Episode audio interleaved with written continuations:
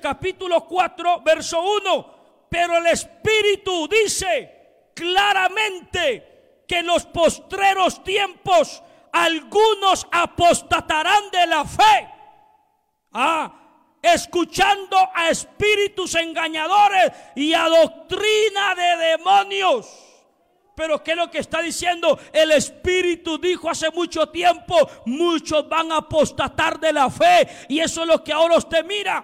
Si alguien viene aquí, hermano, desviado, viene bajo un espíritu de homosexualismo, lesbianismo o cualquier otro demonio que se le haya metido y quiere, le puede venir, pero siempre encontrará una palabra que lo llevará a ser libre de esa atadura que ha caído, hermano. No podemos decir, por eso la Biblia, mire, hasta hay pecados. Si usted va, por ejemplo, a Corintios, allá en el capítulo 5 encontrará que dice, os escribo, o mejor se lo voy a leer mejor, mire lo que dice, capítulo 5 de Primera de Corintios, aleluya, vamos corriendo que los minutos corren hermano, capítulo 5, el verso número 9, ¿ya lo tiene? Mire lo que dice os escribo por carta que no os juntéis con los fornicarios, no absolutamente con los fornicarios de este mundo o con los ávaros, con los, con los ladrones, con los idólatras, pues en tal caso os sería necesario salir del mundo. Está diciendo, en el mundo se vive así. En el mundo usted va a encontrar gente eh, bajo pecado. Mire, hay gente en muchos pueblos, ciudades, ya se acostumbraron. Es como le decía yo, hay gente que se acostumbra a tradiciones raras. Por ejemplo, de que el hombre le tiene que robar a pura ley a la muchacha.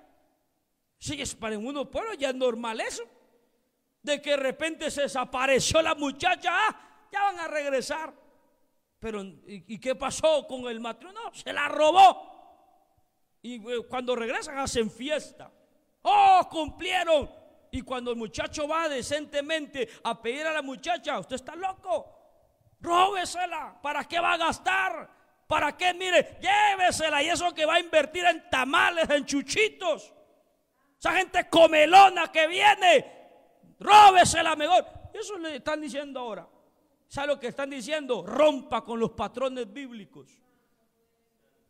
Eso es lo que en el mundo así se vive. En el mundo eso se practica. Pero luego el verso número 10 nos aclara y nos dice, no absolutamente con los fornicarios de este mundo, o con los ávaros, o con los ladrones, o con los idólatras, pues en tal caso sería necesario salir del mundo. Más bien os escribo, dice, que no os juntéis con ninguno que llamándose hermano fuere fornicario, ávaro, idólatra, maldiciente, borracho, ladrón, con el tal ni aún comáis. ¿Qué es lo que está diciendo? Que si una persona está dentro, siempre tiene que recibir un mensaje que lo vaya a alertar, que no se sienta cómodo en ese pecado que siempre escuche un mensaje que le diga, estás mal, tienes que arreglar tu vida, tienes que hacer algo porque Cristo viene y en ese pecado no te irás con Él. Eso es lo que el trabajo de la iglesia, recordarle al mundo que si hay pecado no se puede ir con el Señor. Pero en cuántas iglesias, en cuántos lugares, la gente dice, ah, aquí estoy chévere, dice. Bueno, cuánta gente corre, usted mira las multitudes y gloria a Dios por todo, porque de una o de otra manera el Evangelio es predicado, hermano pero esa gente yo voy allá porque ahí no me dicen nada, ahí me gusta, ahí puedo hacer lo que me da la gana. Pues déjeme decirle que ese no es el evangelio verdadero, eso es apostatar de la fe, porque el verdadero evangelio es rendir todo, es abandonar el mundo, es convertirse desde la coronía hasta la planta de los pies en un hijo de Dios y dejar lo malo, dejar el mundo, dejar el pecado